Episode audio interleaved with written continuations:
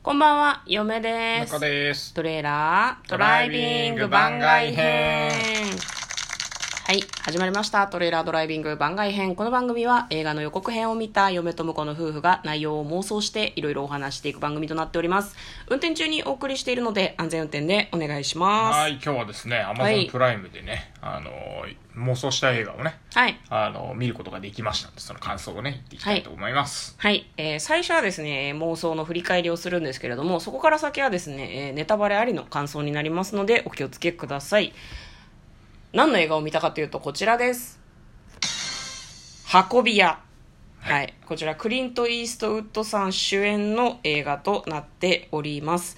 彼の監督作品でかつ主演作品主演ねということで、意欲的に作られた作品というふうに嫁は思いましたけれども、えー私たちはですねこれを2019年の3月5日178回で妄想しておりました。はい。なんか最近あれだね VOD で見ること多いけどさずいぶん昔の映画を見てるみたいな、まあ、数年前なんだけど感じしない？そうね。うんそんなでもない。いやいや、あのーまあまあ、でも、プライムに載ってるってことは結構経ってるってことだね。まあそうだよね、うん DVD とかにもなってそうんかつ普通に配信もされてると。でこれ Amazon プライムで見られるのでプライム会員の皆さんはあの見られますそうですね。たレンタル今ね、あの、半額セールで100円になってた。そうかそうかはい有料だったんだ有料ですからね。わかりました。はい。じゃあ簡単に予告編じゃないね、妄想の内容を復習していきたいと思います。はいまあそのクリント・イーストウッドさんが、なんかね、どうやら実在する、なんだろう、運び屋はい。うんうん。をモデルにした、お話みたいなね、お話らしくて90歳の運び屋っていう人がなんかいたっていう記事をね、うんうんうんうん着想を得て作ったらしいですねね。で、まあその妄想の内容としては、運び屋こそ人生であると。運び屋家業をずっとやってきて、家族のために一旦足洗うんだけど、やっぱりその仕事中毒みたいなところがあって、仕事のスリルが忘れられないと。なんか、あれをやってないと生きてる感じがしないんだよ、みたいな。あのクリント・イーストウッド役の人ががやってる役は、うん。めちゃくちゃ伝説の運び屋だと。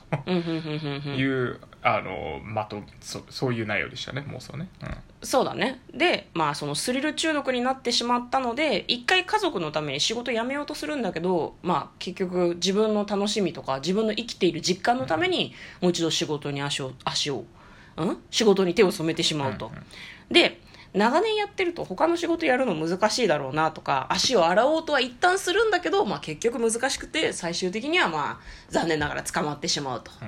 いうことなんじゃないかなというような妄想を私たちはしておりました。はい。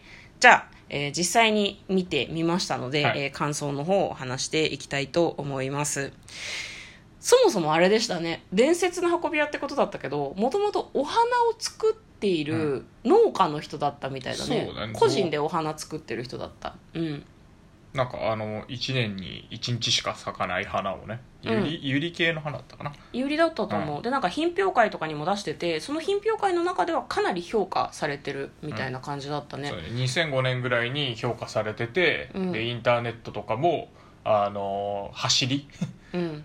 そろそろあのインターネットで売ったらどうですか？みたいなこと言われてたんだけど、うん。あの目で見て買わないといかんやろみたいなこと言って、まあ、昔かたぎの人なんだよな、うん、で結局2010何年ぐらいかな。インターネットがもう台頭してきて、17年だったかな、うんうん、ネット販売が当然になった時に廃業をせざるを得なくなっちゃうんだよね。ね。多分メールも打てないって言ってたから、うんネット販売とかそういう波についていけなかったんだろうね、うんでそこで仕事を辞めるんだけど仕事を辞めた時に家族のもとに一旦帰るんだけど、うん。家族からはねすごいすごいねなんか嫌われてるんだよね。仕事人間だったからね。そうそうそう。ただ家にずっといて仕事してりゃいいんだけど、うん。どうも品評会とかにねうん。あの足を運んで周りから称賛されてるっていうのがやっぱりうん。誇りだったみたいで、そうだね。家にほとんどいなかったみたいなね。うん。あのー造園のその庭の手入れというかうん。作ってるお花の手入れはするけど、うん。あの仕事が終わるとそのままバーに出かけてうん。昔のねあの退役軍人の仲間とかうん。その奥さんとか、うんうんうん。まあ、あとパブみたいなか感じになってるからね、うん。あのお姉さんとかもいる中で楽しく過ごしてうん。夜中に帰ってくると、ね。だから周り周りの人家族以外の人たちから評価されるとか、まあ、お金を稼がなきゃいけないとかそういうことに重きを置いていて家族を全然顧みなかったんだよね。娘さんの結婚式にも誘われてたのに行かなくって、まあ、それ品評会の当日だったからね。そうなんだよね。でそれきっかけに娘さんからもう嫌われちゃって口も聞いてもらえないみたいな。十何年口聞いてもらえないって言ってたから。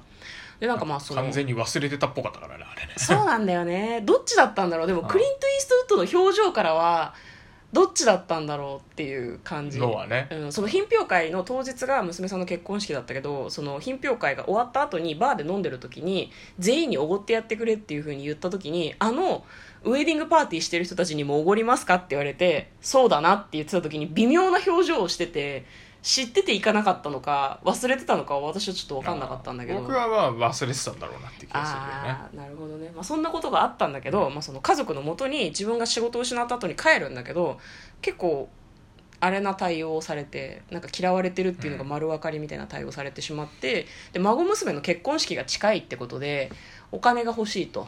なんかお金をあげたいお祝いのために、うん。みたいな気持ちがあったんだろうね。なんかね紹介された運び屋の仕事にそこから手を染めてしまうんだよね。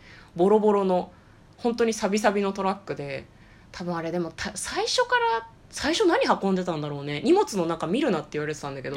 ずっとコカイン運んでたんじゃない？ずっとコカインなのかな、まあ、だから結局コカインを運んでたんだけどすごいね難なく1回目行き終わるんだよね、うん。でなんかなんなんでしょうねすごい大金をもらって最初すごいびっくりするんだけどなんか構成がその辺うまかったよね。1回目終わった後に2回目ってあんまりやらなくて3回目そのまま飛ばなかったっけ？そうだね、うん。あれ2回目そうか。確かに、うん。二回二回目はやったような気がする2回目はやったっけ？なんかね回数がね2回目やってまた大金もらってえどうするんだろうって思ったら1回飛んで5回目とかになってあなんかもうもう慣慣れれちゃったたんんだだっていうね。うん、でまたタイミングタイミング良くなのか悪くなのか分かんないけどお金手に入れてそれでそのお孫さんのさなんだろうウェディングパーティーのお酒をこう、全部お金出してあげたりとかするんだよね、でもそれでも家族にはなんかまだ嫌われてると、でなんかそのタイミングで退役軍人クラブが確か火事になっちゃったんだよね。そうね。ぼやが出て。そう。でなんか続けられないけど、うん。誰かがいっぱい金持ってくれりゃなって言って、あの買い替えたばっかりのね新車をねそうそう。そうそう見てねうん。チクチク言ってきて、うんうんうん。でやっぱり周りからあの賞賛を得たいっていうね、うん。昔のプライドをつついてしまってまあもう一回やっちゃうわけですよね。そうなんまあその辺はね半々かなと思うんだけどね。なんかプライドがあるっていうのとお金がなくなお金がお金さえあれば自分が行く場所を守れるじゃん、まあね、うん。友達と一緒にその週末にダンスしたりするのが楽しいって言ってたからそこを守るために何回もやっちゃうんだよ。結局十何回と12か回とかやってたよね。でもその中で、まあ、別で話が進行してるんだけどなんかその警察のうん。人たちがやっぱ捜査をしてるんだよね。メキシコのカルテルが麻薬カルテルが麻薬をどこだったかね。都心部の方にまあ運んでるってんで、それをなんか追っかけてるんだけどなかなかみんなさおじいさんがその何百キロも麻薬運んでるって思わないじゃん、うん。だからなかなかバレない。そうだね、うん。でなんか結構あの決まった日時と時間で行動しなきゃいけないらしいんだけど、うん。じいさんだからすぐ疲れるのとそうあといろんなその何？寄り道品スポットがあったか。でいろんなのが行って、寄り道スポットね。うんうんうんうん。見つけて寄り道勝手にするから、うん。あの逆にバレないそうなんだよね。それが結果的に良かったんだけどなんかその麻薬カルテルのボスの人が結構そのおじいさんおじいさんクリント・イーストウッドのことをなんか評価してさ、うん。なんか自由にやらせろって今までうまくいってるんだからってそのおかげで見つからないんだろうみたいなことを言ってたからなんか評価されてたのもちょっと面白かったよね。そうだね、うん。であとまあまああのその一緒にねお付きになっちゃったあのメキシコ人の人にも、うん。なんかこう 何説教みたいなことして最初は嫌がられるんだけどうん。こうなんとなくこうそうそう 仲良くなったりくなってったりとかねなんか割とこう根はいい人なんだよね。家族に対してはいい人間じゃなかったかもしれないけどなんかその、まあまあその周りの信頼を得てって、うんうんうん。あのやるべきことをきちんとやるっていうのと、うんうんうん。なんかその周りの人には寛大というか、うんうんうんうん。そうなんだよすごく立ね派な人物っていうのがなんか、その立ち振る舞いが身についてるんだろうなっていう気がしたね。そうだね。なんか公の場では人から評価される人なんだなっていう感じがすごくしましたね。奥さんとかにもその仕事でさあの家を開けてたけど別に DV してたとか、うん。そういう感じじゃなさそうだったからねそうだね。なんかあの家庭の中も別に対して話さないとかだけど、うん。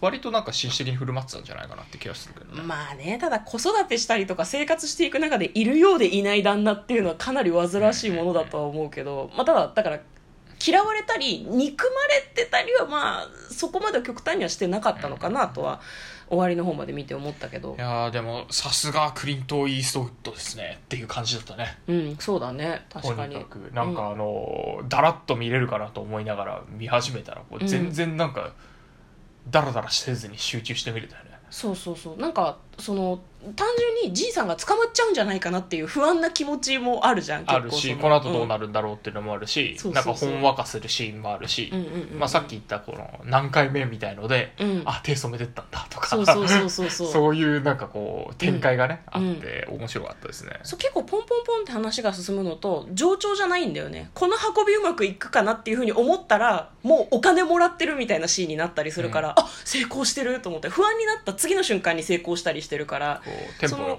関係がすごく上手だったなと思います。ただ今の時代だと結構家族が主題みたいな感じだったから家族に対してちょっといろいろある人はもしかしたら見ててしんどいかもしれないなとは思ったけど。あの昔のあうん。の古き良き家族像みたいなそうそうそうそう、家族は一番大事みたいな感じがすごくしましたけど。でもすごくねさっくり見れてその家で見ても集中して見られる映画だったなとすごく思いました、はい。はい、まあ、あのあんまり確信をつくことは言ってない気がするのでよかったら皆さんも Amazon プライムで見てみてはいかがでしょうか。ということで嫁と向こうのトレーラードドライビング番外編もあったね